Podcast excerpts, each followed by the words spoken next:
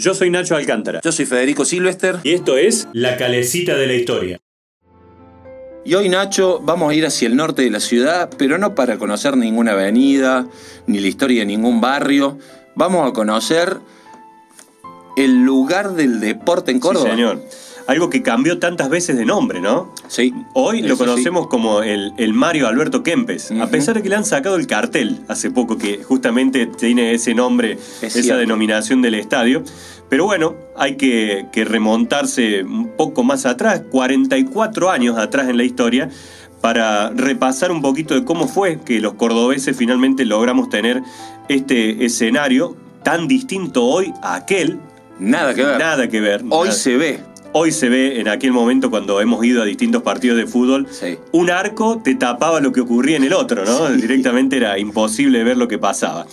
Lo cierto es que, bueno, hay que remontarse al año 1976, cuando eh, la dictadura que gobernaba en nuestro país logra, entre otras cosas, el objetivo de traer un mundial de fútbol a la, a la República Argentina. Y para eso crea lo que se llamó el Ente Autárquico Argentina 78, más conocido como el EAM 78, que fue el organismo, digamos, que se encargó de la obra de los estadios para albergar la competencia que iba a llegar un par de años Claro. después. Eh, la primera observación que se hizo era que había escenarios como para poder utilizarlos, el estadio de River, el estadio de Vélez, el de Central. Había que en algunos de esos hacer algunas modificaciones, pero para completar las sedes había que crear otros. Esos tres que nombraste se utilizaron. Se utilizaron, Sí. pero se pensó en hacer uno más en Mar del Plata, uno más en Mendoza y uno aquí en Córdoba. Para eso finalmente debían construirse y bastante rápido estos tres escenarios para poder eh, organizar este mundial y se decide contratar el estudio de Sánchez Elía Peralta Ramos, que se asoció en Córdoba con los arquitectos Hugo Oviedo y Alberto Ponce, sumada a la colaboración de Pedro Fachín y Luis Marquesini. Ajá. Digamos, todos esos apellidos, todos esos arquitectos e ingenieros fueron los que terminaron conformando este gran grupo de trabajo para mm, finalmente lograr hacer el Estadio Córdoba. Lo primero que había que determinar era el lugar donde Claro. se iba a hacer este escenario y aparecieron distintas alternativas. Una propuesta fue en la zona del Parque Sarmiento, allí en la zona de la ciudad universitaria, donde hoy es Tribunales Federales. Bien. Un poco fue desestimado porque quedaba muy ya en el corazón de la ciudad. Tengamos en cuenta que ya para aquel 1970 y tantos, ese espacio ya se había desarrollado mucho, ese, ese sector de la ciudad. Hoy hubiera sido imposible. Caótico, Imposible. absolutamente, absolutamente caótico. Después se observó también hacerlo en la zona de la autopista Córdoba-Carlos Paz, en la intersección con el ingreso a Falda del Carmen. En ese espacio, también pleno campo, hoy ha crecido enormemente también la cantidad de barrios que están Sí. en esa zona. Se pensaba allí también, pero ya se lo veía como muy alejado de la ciudad para llegar. Había que recorrer prácticamente 20 kilómetros Sí, de Córdoba 20 capital, kilómetros. desde la salida de Córdoba capital. Si estabas en el centro, el trayecto era todavía mucho más largo. Algunos otros dicen que evaluaron también el estadio de instituto para remodelarlo y aprovechar un escenario que ya estaba hecho para ampliarlo. Ajá. Pero al estar ya desarrollado mucho el barrio de Alta Córdoba, tampoco había espacio como para expandir ese escenario. Sí, sí. Y con una capacidad de veintitantos mil personas no se podía utilizar para un fin mundialista. Había que llevarlo casi el doble. Claro, exactamente. Entonces, después de mucho evaluar, se elige finalmente el famoso paraje Chato Carreras. Ya hemos hablado de la, mm, en la casa, digamos, el, el castillo El de la castillo. familia de David Carreras, allí en ese sector, y empiezan a elegir ese espacio para la obra casi conjuntamente con la construcción del centro de convenciones o el espacio eh, para ferias, digamos, que se desarrolla también allí en ese lugar, conocido durante mucho tiempo como Feriar, digamos, o la FICO, como en algún La momento también lo, lo supimos conocer por aquella feria internacional que se desarrollaba en ese sector. La primera piedra de, de la obra en sí dice que comienza ya por fines del 75, primeros del 76, y se termina inaugurando prácticamente con la pintura fresca un 16 de mayo de 1978 en un partido que lo juega la selección argentina que se preparaba para el Mundial Sí. contra una selección de la Liga Cordobesa. Sí, sí. Hay muchas historias detrás de ese partido. Se dice que las- el equipo de la Liga Cordobesa en el primer tiempo le había dado una paliza prácticamente a la selección mundialista y que en el entretiempo hay una especie de comunicación diciéndole, muchachos, el Mundial lo van a participar los otros, no ustedes, Claro. bajen un poquito ese nivel y la selección argentina lo termina ganando por 3 a 1. Con la particularidad que el primer gol de aquel partido lo hace Mario Alberto Kempes, Ajá. bien. cuyo escenario, digamos, luego iba a llevar justamente Hoy lleva su nombre. su nombre, nada más y nada menos. Hay una historia previa a este partido que dice que se jugó un encuentro entre aquellos que trabajaron en el estadio y un grupo de periodistas cordobeses. Un merecido partido. Un merecido partido, que fue una inauguración sin público, No sin, oficial. sin nada oficial, Claro. Y que el primer gol lo habría hecho Ritu Ibáñez, hijo de Rubén Torri Ajá. periodista, hijo de Rubén sí, sí, sí. que aparentemente el primer gol de ese escenario lo hizo él, Bien. en ese espacio que después tuvo su inauguración oficial con este partido. Hay imágenes de aquel primer encuentro, tenemos nuestro querido colega y amigo Gustavo Farías hoy a cargo del Museo del Kempes que cuenta toda la historia de lo que fue de llegar con un montón de horas de anticipación para poder estar en el escenario. También Gustavo Tobi ha hecho un documental Sí, en donde sí, él sí. cuenta de, de lo que era la inmediata eh, venta de todas las localidades de la gente que quería estar en ese, en ese partido inaugural del Estadio Kempes. Mercado Norte, el lugar donde se mezclan lo fresco, lo tradicional, la calidad, la gastronomía típica y los mejores precios. En Instagram, arroba Mercado Norte Córdoba.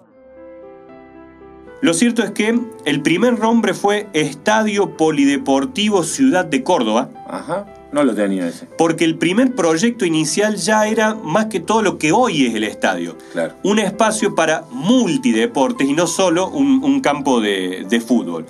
Eh, se elabora con este proyecto local, con técnica local y tomando como inspiración el Estadio Olímpico de la Ciudad de México. No el Azteca, sino el Estadio Olímpico, Sí, sí. sí. que tenía estas tribunas casi como un plato hondo Sí. y no con una inclinación muy importante en, en la- en cuanto a la observación del público, ¿no? Ese, ese, el Estadio Olímpico de la Ciudad de México queda dentro de lo que es eh, la- el predio de la Universidad Autónoma Ah, de México, bien. dentro del UNAM. Claro, Por eso el UNAM, equipo. Exactamente.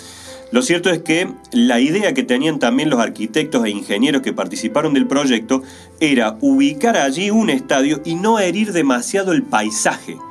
Por eso se hizo algo bajo, Chato. chato. que por encima del estadio se pudiera seguir observando las imágenes del paisaje del alrededor, algo que hoy ya se ha transformado Para nada. eh, absolutamente. No, no por culpa del estadio precisamente, digamos, No, sino no, también por, el crecimiento Claro, de todo, el todo el, entorno al, al estadio. Y porque el estadio en algún momento, antes de la Copa América del 2011, Sí. se vio en la necesidad de verse modificado. Eh, porque, y hoy todavía, fíjate, Fede, que en los extremos han quedado pedacitos muy pequeños, casi cortes de lo que era la antigua popular. Sí, sí. Y ahí te das cuenta que era imposible ver un partido de ese lugar, ¿no? Sí, esos coditos que uno ve cuando va al estadio, incluso por tele, Sí, sí. que forman parte de las antiguas populares. Claro, es más, eh, había una parecita al frente del arco más cercano a la popular que no te permitía ver lo que ocurría. Exactamente. Y además es un estadio distinto al de Mendoza y al de Mar del Plata, que tiene mucha distancia de las tribunas hasta el campo de juego por la presencia de la pista del soldado sintético. Entonces eso todavía dificultaba aún más la visión. Lo cierto que fue escenario de aquel Mundial del 78, con enormes partidos que se jugaron Sí, aquí, sí, con presencia de selecciones muy importantes como la holandesa, la alemana, eh, la peruana, que fue muy acompañada además por el público local que hacía fuerza por ellos, eh, la final del Nacional del 80, las Copas Américas del 87 y del 2011, el Mundial Sub-20, muchas otras competencias, el Rally Mundial alguna vez llegó a tener un súper especial adentro del propio campo de juego Así quedó. terminó haciendo un daño enorme Sí. que durante muchos años tuvo que trabajar la, la gente de hoy, la Agencia Córdoba Deportes, para recuperarlo, Sí, sí. porque había escalones que habían quedado dentro del propio campo de juego, ¿no? Eh, por supuesto que luego de una votación popular que llevó adelante la voz del interior, se decidió homenajear nada más y nada menos que al gran goleador de Belville, Mario Kempes, con el nombre del escenario, y a distintas tribunas con nombres de personajes futbolistas destacados de cada uno de los clubes. Claro. Daniel Willington por Talleres, curiosamente uno no cordobés como el Luis Fartime por Belgrano, el Pitón Ardiles por Instituto y el Pato Gasparini Por en Racing. la tribuna por justamente la hinchada eh, de- o la gente de Racing que lo identifica a él como una de sus figuras. Luego de muchas remodelaciones y actualizaciones tecnológicas de primer nivel, hoy podemos decir que el Mario Kempes es uno de los estadios más lindos del continente, sin Sí, dudas. sí, sí. Un espacio espectacular, multideportes que tiene Córdoba allí y con una capacidad aproximada para unas 57 mil personas. Dentro de poco tiempo va a recuperar también otra actividad. Muchos años se hizo allí el Chato Rock.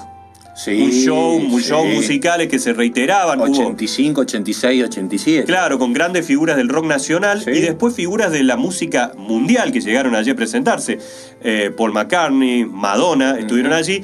Después por una decisión de preservar el campo de juego se suspendió, pero este año vuelven las actividades artísticas. Sí. Entre otros, por ejemplo, ya hay una fecha para eh, Serrat, Sí. que se va a estar desarrollando 8 de noviembre. a fines, claro, a fines prácticamente de este 2022. Así que esta es la historia de este, el escenario más importante que tiene el fútbol y el deporte de Córdoba. Un espacio espectacular, absolutamente recuperado, en donde da gusto ir a ver un partido duda, sí, eh, y que con fácil acceso, fácil salida, cómodo, eh, realmente vale la pena ir a ver un espectáculo de fútbol. Después lo que hagan los jugadores es otro Después pasa así, en la cancha los 22 son los que resuelven, ¿no? Es, claro, pero para ir es muy cómodo y, y muy tranquilo. Sí, y hoy está cumpliendo, en realidad este año está cumpliendo 44, años. Bueno, feliz cumpleaños al Estadio de Sí, Córdoba. señor, al estadio Mario Kempes.